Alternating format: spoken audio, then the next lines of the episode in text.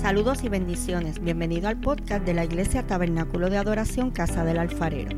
Soy la pastora Keili Otero y espero que puedas ser bendecido en este nuevo episodio con esta poderosa palabra de parte de Dios. Si es así, recuerda compartirla con un amigo. Dios te bendiga.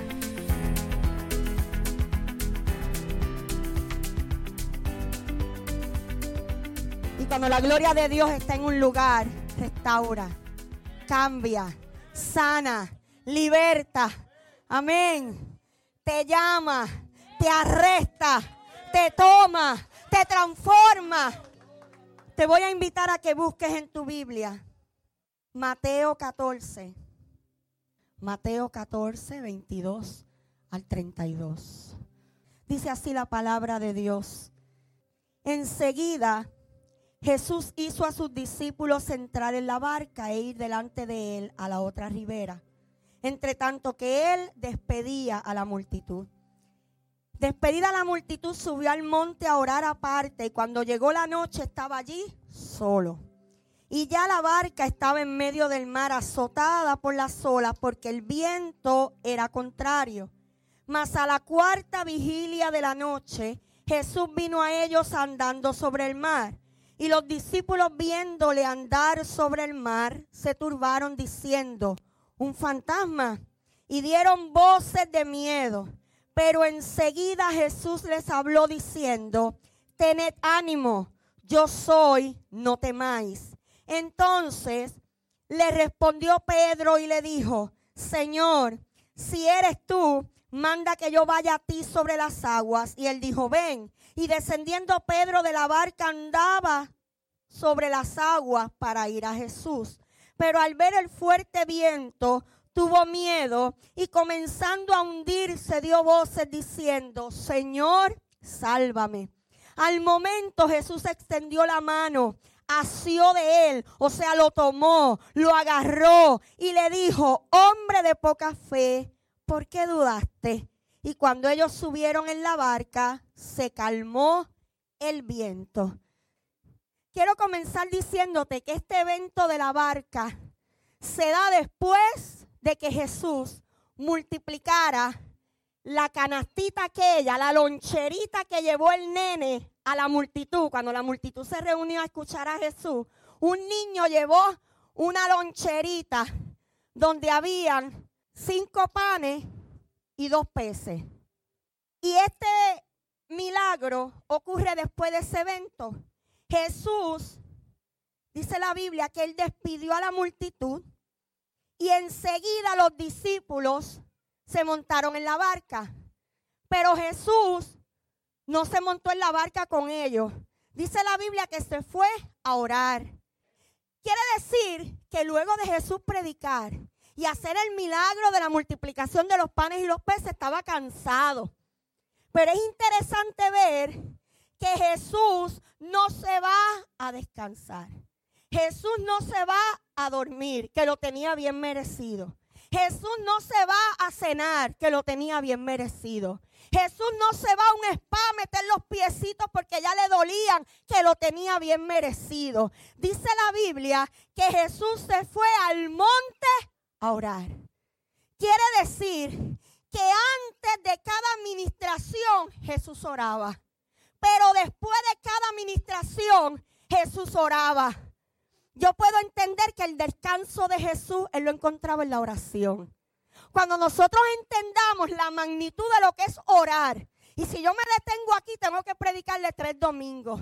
Pero cuando nosotros entendamos la magnitud de lo que es orar, porque hay oraciones que son para libertar, hay oraciones que son de petición, pero hay oraciones que son de descanso. Yo me imagino a Jesús orando, Padre, gracias. Gracias por lo que hiciste. Gracias por esta gente. Gracias por el milagro. Gracias por mis discípulos. ¿Verdad? Eso yo acá especulando porque yo no estaba allí.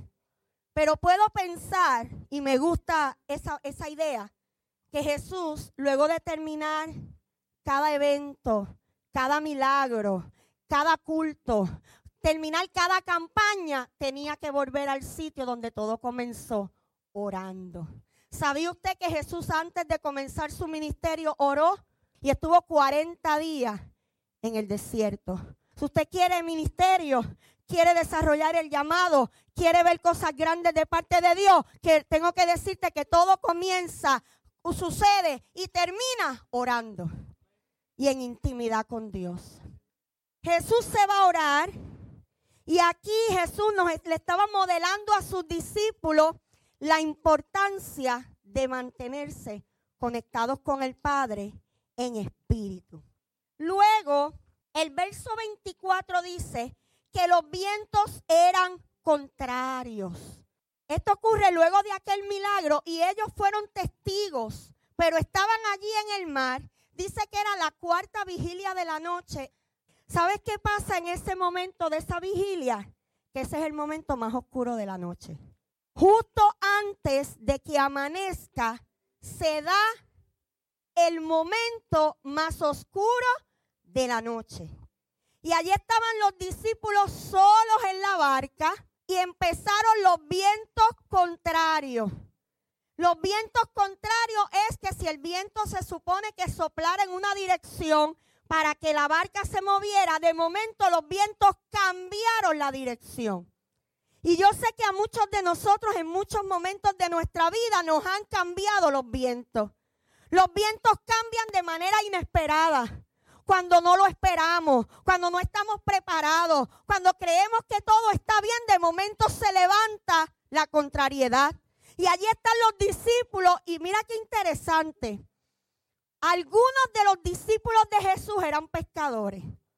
Hubo unos que él los llamó directamente, le dijo, suelta las redes, suelta eso, suelta los pescados y vente porque yo te voy a hacer pescador de hombres. Quiere decir que aquí estamos hablando de gente que conocía el mar, gente que sabía manejar el mar, gente que por lógica tenía que saber nadar. Pero ¿sabe qué? A veces nosotros conocemos mucho de la palabra, conocemos y sabemos lo que tenemos que hacer. Pero cuando los vientos contrarios llegan a nuestra vida, los vientos contrarios tienen la particularidad de desorientarnos. Y más si es en una noche tan oscura se juntó la oscuridad con la braveza del mar, se juntó la oscuridad con el miedo, se juntó la oscuridad con el cansancio. Por eso la Biblia dice, venid a mí todos los que están trabajados y cansados y cargados, porque yo los haré descansar. ¿Sabe qué? Yo he aprendido en el ministerio que hay que descansar. Ministro que no descansa se quema. Líder que no descansa se quema. Pero es necesario y es parte de nuestra humanidad que descansemos. Pero ¿sabes qué? Espiritualmente también. Nosotros trabajamos todo el tiempo predicando.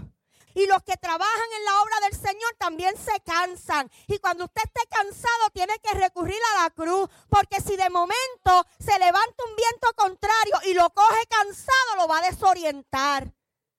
Pero curiosamente, estos hombres acababan de, ver uno de los milagros más grandes de Jesús. La multiplicación de los panes y los peces. Yo le dije a usted que allí yo calculo que había más de 20 o 25 mil personas. Y yo le dije que había unos pocos panes y unos pocos peces. ¿Sabe cuántos discípulos eran? 12. Y Jesús le entregó una canasta a cada discípulo. ¿Cuántos panes y peces pudieran caber en una canasta. Tal vez era más grande que esta, pero yo sé que la canasta era lo suficientemente grande para que un solo discípulo la pudiera cargar. ¿Sabe lo que yo te quiero decir? Que el milagro de la multiplicación de los panes y los peces se dio que cuando los discípulos sacaban el pan, y lo partían y lo repartían, ahí mismo salía más pan. Se le multiplicaba el pan y los peces en las manos, porque era imposible que 12 hombres cargaran alimento para alimentar a 20 o 25 mil personas. Eso es imposible. No podían, eso no cabía en ninguna canasta.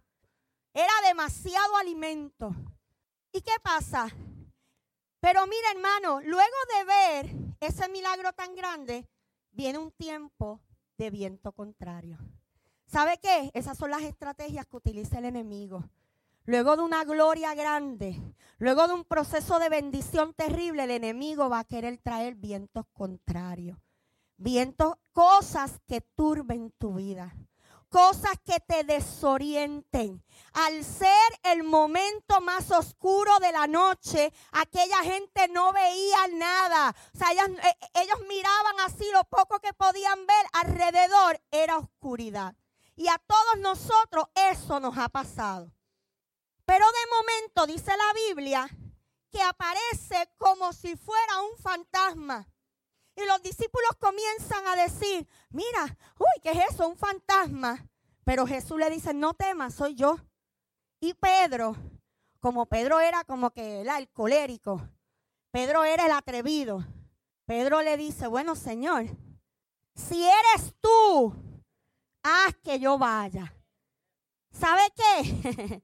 Mucha gente dice, ah, Pedro, Pedro era un carnú caminando con Jesús y no lo podía reconocer. Mira, hermano, no. Yo le doy el crédito a Pedro, que fue el único que se atrevió a decir, yo quiero salir de la barca. Si tú caminas sobre las aguas, yo quiero caminar sobre las aguas. Y hace falta gente en este tiempo que diga, ah, hay sanidad, pues yo quiero orar por los enfermos y que se sanen. Hay libertad, pues yo quiero poner las manos sobre la gente y que sea libre. Gente atrevida, gente que quiera ir más allá, gente que quiera experimentar cosas nuevas en Dios. Y Jesús le dice a Pedro, ven, ¿sabe qué? Pedro se bajó de la barca y Pedro caminó sobre las aguas.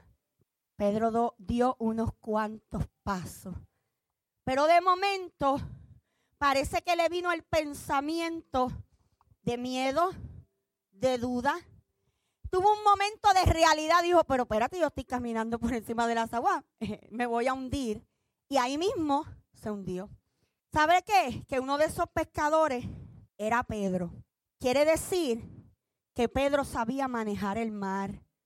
Sin embargo, se estaba hundiendo. Y cuando Pedro ve que se comienza a hundir, dice, Señor, sálvame porque perezco. Sálvame porque me estoy muriendo. Y Jesús le dice, hombre de poca fe, ¿por qué dudaste? Gloria a Dios.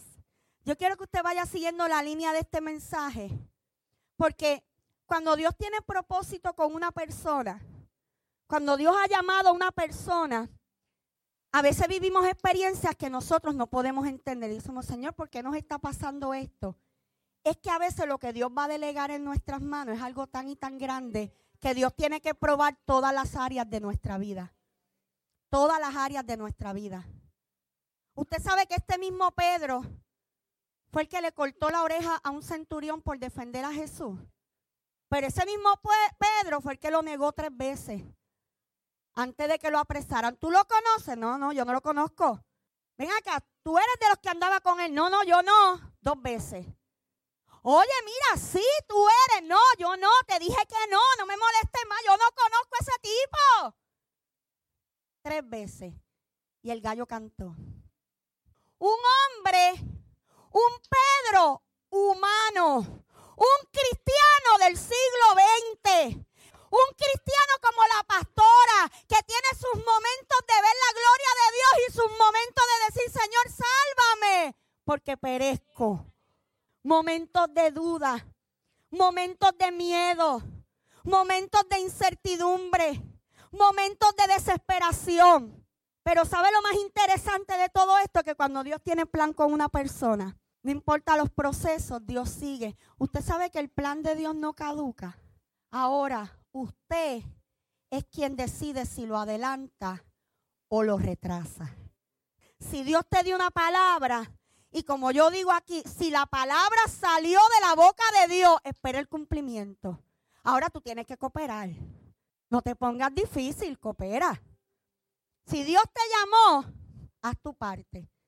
Hay tres frases poderosas que Jesús le dijo en medio de esa crisis a Pedro.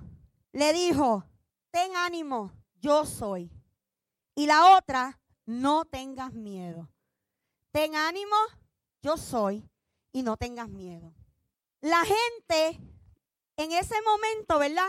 Cuando entonces dice la Biblia, cuando Pedro se estaba hundiendo, Jesús asió de él, que quiere decir que lo agarró, lo aguantó, lo jaló, lo sacó de la, lo sacó de las profundidades del mar. Lo sacó del momento que estaba viviendo.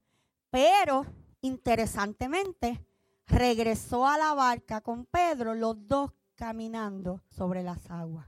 Yo me imagino esa escena de Jesús agarrado de la mano de Pedro, los dos caminando por encima del agua. Porque en los momentos de humanidad, en los momentos de desesperación, en los momentos en que sentimos que nos estamos hundiendo, tenga la certeza que Jesús está ahí. Tenga la certeza que Dios está ahí y nos agarra de su mano y nos lleva a un lugar seguro. Quiero leerte en Juan 18, el Evangelio de Juan 18, capítulo del 5 al 11. Le respondieron a Jesús Nazareno. Jesús le dijo, yo soy. Y estaba también con ellos Judas, el que le entregaba. Cuando les dijo yo soy, retrocedieron y cayeron a tierra. Volvió pues a preguntarles, ¿a quién buscáis? Y ellos dijeron a Jesús, el Nazareno. Estaban buscando a Jesús.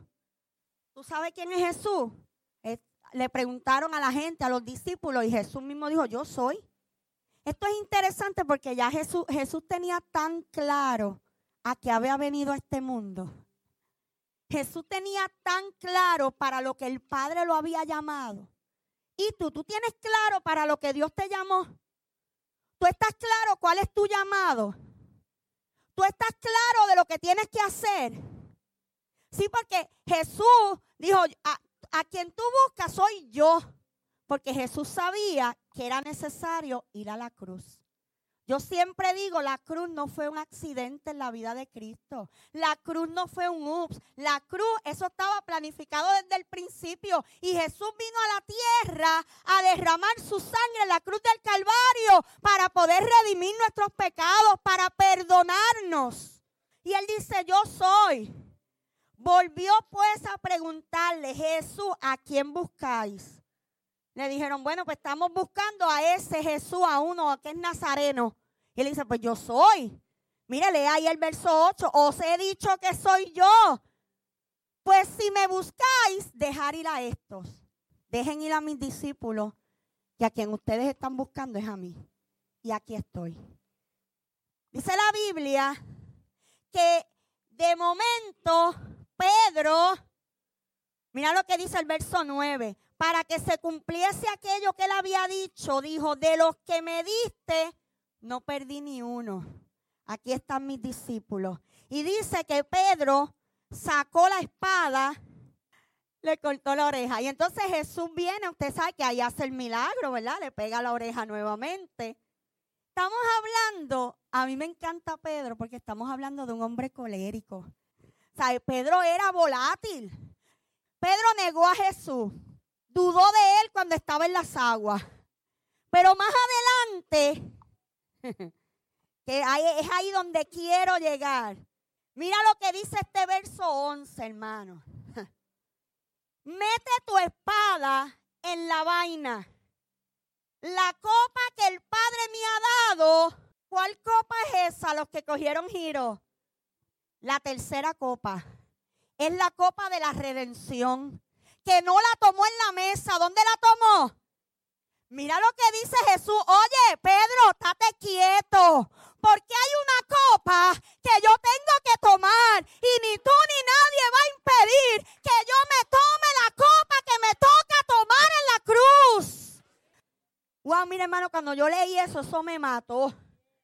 La copa que el Padre me ha dado, no la he de beber en otras palabras, estate quieto porque esto es parte de lo que yo voy a hacer. Pero te voy a decir una cosa.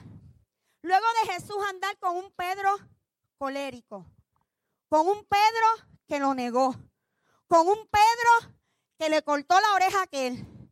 Cuando Jesús muere, en el capítulo 21 de Juan menciona y dice que Jesús se le había ya aparecido a los discípulos tres veces, después de muerto y resucitado. Después de muerto y resucitado, Jesús se le aparece a los discípulos. Una tercera vez.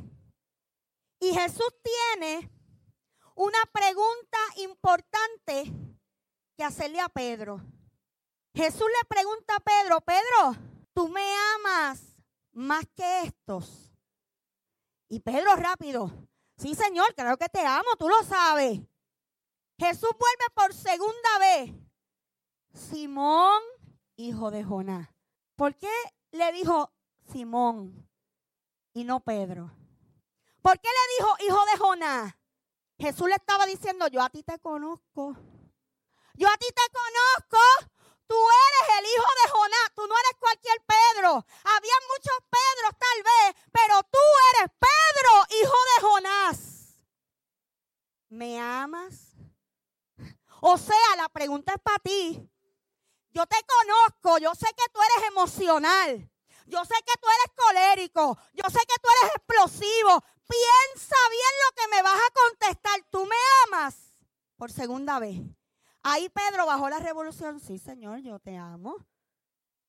Y por tercera vez vuelve y le pregunta, Simón, hijo de Jonás, ¿me amas? Ya ahí yo creo que Pedro bajó las revoluciones y como que con susto, como que con miedo, dijo, Señor, tú sabes que yo te amo. Aquí yo hablo mucho de los íntimos, he hablado de lo que es la multitud, He hablado de los que son los discípulos y he hablado de los que son los íntimos. Me parece a mí que Jesús tenía dos íntimos, Juan y Pedro. A Juan Jesús le delegó las cosas físicas, le delegó su mamá. Pero a Pedro le delega su otro bebé, la iglesia. A ti, Juan, te voy a dar a mi madre. Pero a ti, Pedro, te voy a dar la iglesia. Por eso, como yo te conozco, como yo sé cómo tú eres, te estoy diciendo que hay áreas en tu carácter que vamos a ir trabajando.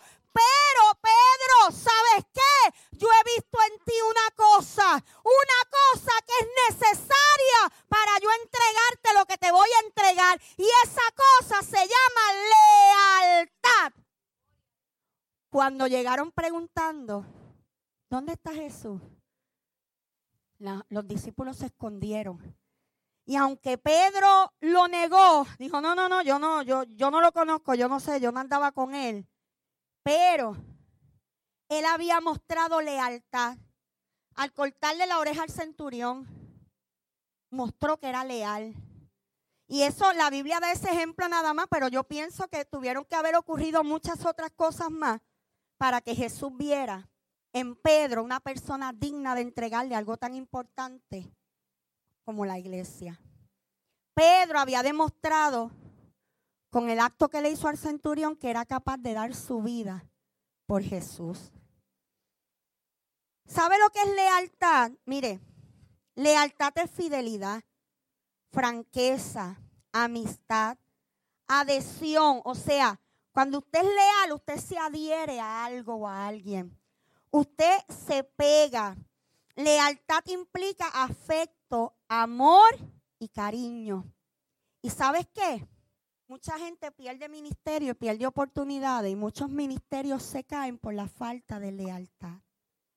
Yo no hablo mucho de estos temas, pero yo quiero que usted sepa en esta mañana que si usted está en esta casa, la lealtad primera de usted es con Dios. Pero después de Dios su lealtad va con los pastores. Yo no puedo concebir gente que tenga un problema y llame a la hermana cachucha. Hermana cachucha, ore por mí. Y después con la carita fresca. Ay, pastora, no te llamé para no molestarte. A mí no me molesta que usted me llame. Para eso yo soy la pastora de aquí. Si a mí me molestara que la gente me llamara, pues renunciaba al pastorado, porque eso es parte del pastorado. Que la gente me llame, que la gente me busque. Eso es lealtad. Y, a la gente leal es que se le entregan los asuntos importantes del reino. ¿Podrá Dios delegarte algo? En estos días yo he conocido mucha gente con una lealtad increíble. La verdad que es increíble la lealtad. Tus pastores podrán delegarte algo. Esas son preguntas para que usted se autoanalice. ¿Eres leal a Dios? ¿Eres leal a tus pastores? ¿Eres franco? ¿Eres honesto? ¿Eres de una sola pieza? Analícese. ¿Eres chismoso? ¿Eres chismoso? Hay gente que es chismosa. y, lo, usted tiene que saberlo porque aquí todo el mundo, ¿verdad? Aquí la gente es inteligente. Si usted tiene una situación y en lugar de ir donde los pastores va y se lo dice a aquel, y se lo dice al otro, y se lo dice al otro, usted está chismeando, hermano. ¿Eres franco? ¿Eres honesto? Una persona honesta, una persona que dice la verdad. Yo imagino Jesús mirando a Pedro y dice, no, no me diga que fuiste tú el que le cortaste la oreja. Él dijo, no, no, no fui yo, fue Jacobo. No, no, no, se fui yo. Y si le tengo que cortar la otra, se la toco también, se la corto. Y si le tengo que cortar la cabeza de Elisa, se la corto también. Por ti, chacho, con mi líder no te metas. Tú estás adherido a este lugar. Te sientes pegado a este lugar. Sí, porque parte de la lealtad es que tú te sientas adherido a este lugar. Ay, yo voy ahí. Sí, sí, yo voy ahí, pero de verdad que me gustan más los cultos de allá. Pues entonces, si te sientes más adherido allá, quédate allá. Eso es parte de la lealtad, que usted se adhiera a este lugar. Que usted diga, yo quiero aportar, yo quiero bendecir, yo quiero ser líder, yo quiero participar. ¿Estás adherido a tus pastores? ¿Estás adherido a tu iglesia? Usted se sienta parte de este lugar. Usted diga, esa es mi iglesia, ese es mi lugar. Gloria a Dios. Pedro negó a Jesús tres veces. Pero cuando Jesús se le aparece, luego de que murió y resucitó, Jesús se le aparece y le pregunta a Pedro tres veces si lo ama. Pedro lo niega tres veces. Y Jesús le pregunta que si lo ama tres veces. ¿Sabe qué? Jesús se iba a ir y le iba a delegar a Pedro la iglesia. Pero sabe que antes de eso, Jesús tenía que darle un giro 180 a Pedro. Jesús tenía que sanar las emociones de Pedro. Porque sabe que un líder, una persona con emociones dañadas, si sigue caminando en el liderato, en algún punto va a dañar la gente. En algún punto va a dañar la iglesia. En algún punto va a lacerar el cuerpo de Cristo. Cuando una persona tiene falta de perdón, lo que lo que zumba del altar es, mire, bombas nucleares. Este podio es para bendecir, pero también es para matar gente. Desde aquí se mata gente. Desde aquí se matan ministerios o se catapultan. Jesús estaba haciendo con Pedro un ejercicio. Tres veces tú me negaste, pero tres veces yo te pregunto si me amas porque yo te estoy restituyendo, porque yo te estoy sanando, porque yo estoy trabajando en ti, porque yo necesito un líder sano. Yo te voy a poner lo más preciado que yo tengo. Lo más preciado que yo tengo es la iglesia. Fíjate, Jesús nos modeló dos cosas antes de ir a la cruz. Hay dos cosas que son importantes que nosotros no podemos descuidar. Una es la familia y otra es el ministerio, la iglesia. En la cruz del Calvario, Jesús dejó a su madre bien atendida. Una de las frases que Jesús dijo en la cruz del Calvario, miró a Juan y le dijo, hijo, he ahí tu madre, madre, he ahí tu hijo. Dos cosas. Ahí Jesús está haciendo una separación emocional con su mamá. Le está diciendo, mamacita querida, yo te amo, yo te quiero. Tú me traíste este mundo, pero hasta aquí. De ahora en adelante, cuando yo muera en esa cruz y resucite, yo voy a ser, yo voy a ser Dios. Ya yo no voy a ser más tu hijo, pero aquí en la tierra va a haber una persona que te va a cuidar. Mira, hermano, nosotros no podemos andar por la vida soltando las cosas al gare y dejando, dejando cabos sueltos cierre capítulos en su vida. Si tiene que pedir perdón, pida perdón. Haga lo que sea necesario, pero cierre capítulos en su vida. Jesús dejó a su madre cuidada, pero lo otro que Jesús tenía que dejar cuidado era la iglesia.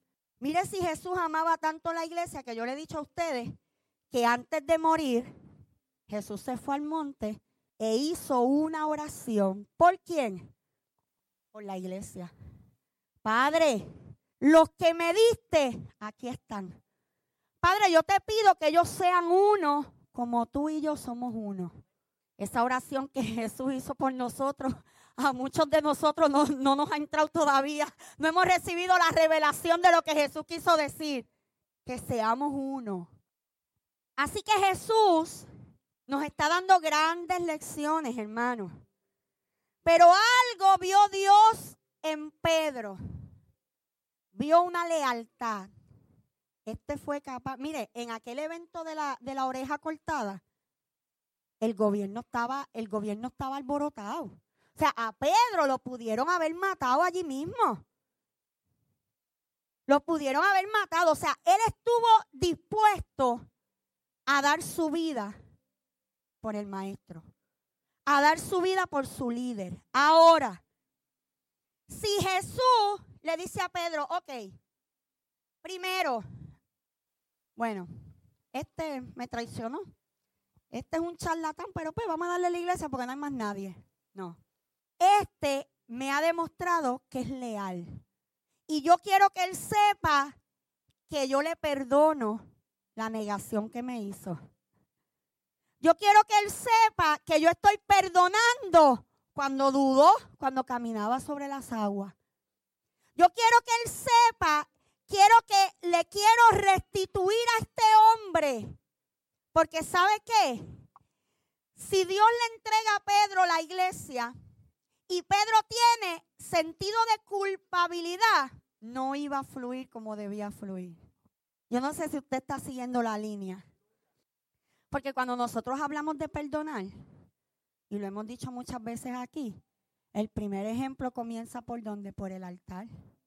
Imagínese Jesús diciendo en la cruz, Padre, perdónalos porque no saben lo que hacen, pero se fue con la espinita de que, chacho, a, Pedro no, porque se me negó.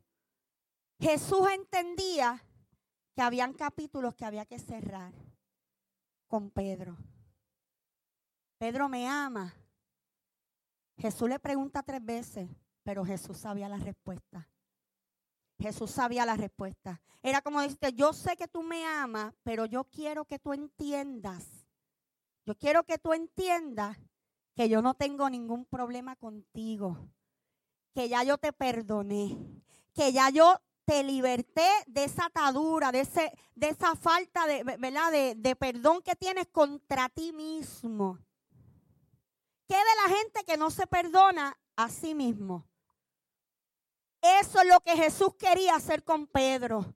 Antes de yo entregarte algo tan importante como mi iglesia, tú tienes que estar sano. Por eso hoy en día hay muchas iglesias destruidas y las destruyen desde el altar, porque la gente se para en los altares sin sanarse.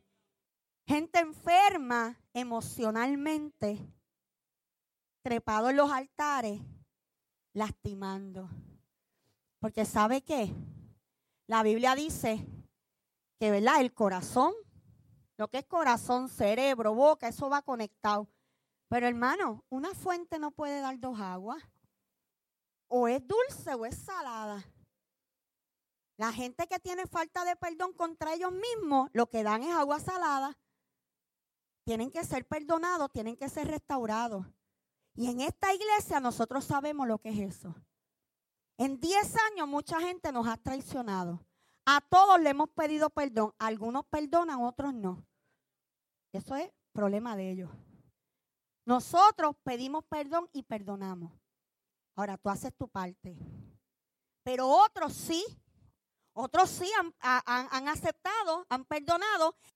Así que el mismo Jesús que había sido negado por su discípulo, ahora lo estaba restaurando.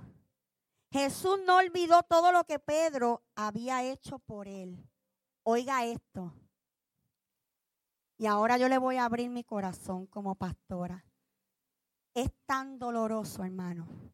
Es tan doloroso que la gente, pastora, se me, se me dañó el carro, no tengo carro, pues mira, vamos a ayudarte, allá va, qué sé yo, lo que sea, una ofrenda, un, lo que necesiten.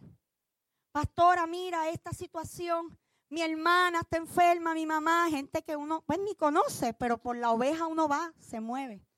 Pastora, mira, eh. y uno da y da. El día que decimos no puedo, ese día caemos. Porque la gente olvida que los pastores somos humanos.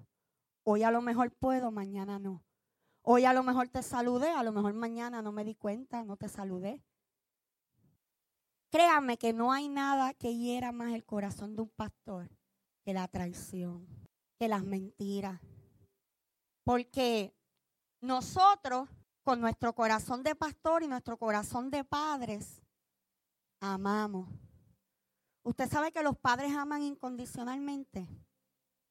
Es más, a veces parece injusto, pero el padre al hijo que más candela le da, como que ese es el más que protege. Y a veces los demás dicen, chacho, pero yo que me porto bien. Y este es un charlatán y tú siempre estás detrás de este. A mí ni me llama, ni me busca. Porque es que ese es el corazón del padre. Ese es el corazón de una madre. Ese es el corazón de un pastor. Y cuando una persona es desleal con el pastor, con su líder, con su iglesia, eso es, esa es de las experiencias más dolorosas que uno puede vivir en este ministerio. Así que en esta mañana Dios está haciendo un llamado a la lealtad. ¿Sabe por qué? Le voy a decir una cosa. Esta iglesia está en crecimiento. Dios ha dado una palabra fuerte sobre esta casa y el enemigo lo sabe.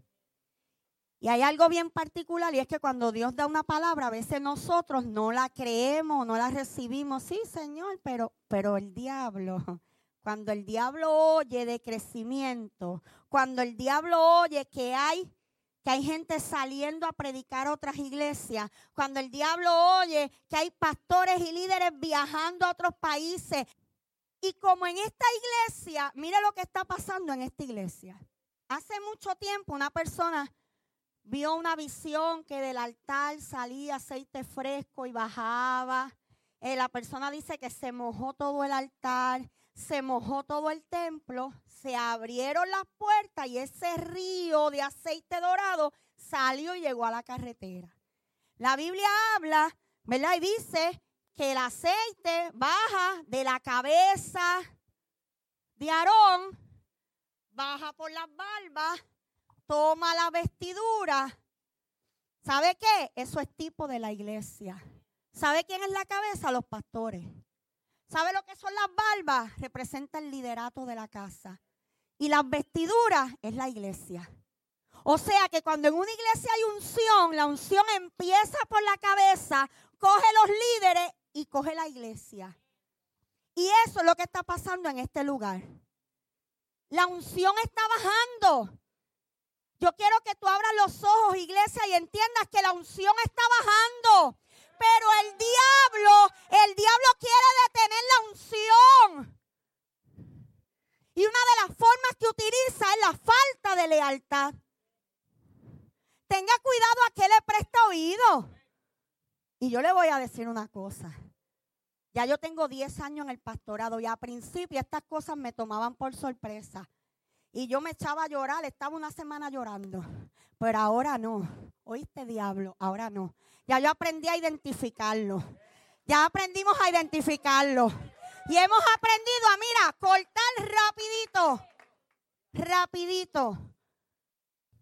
Si alguien en esta mañana siente que ha fallado, al liderato, a la casa, a los pastores, al Señor, a Dios. Yo quiero que tú sepas en esta mañana que el Señor te está diciendo, te está preguntando, ¿tú me amas? Y yo me imagino que la respuesta de Él es, sí, porque yo también te amo. Esa era la respuesta indirecta de Jesús. Pedro, ¿tú me amas? Señor, yo te amo, yo también te amo. ¿sabes qué? Yo ya te perdoné. ¿Sabes qué? Yo tengo un gran ministerio para ti.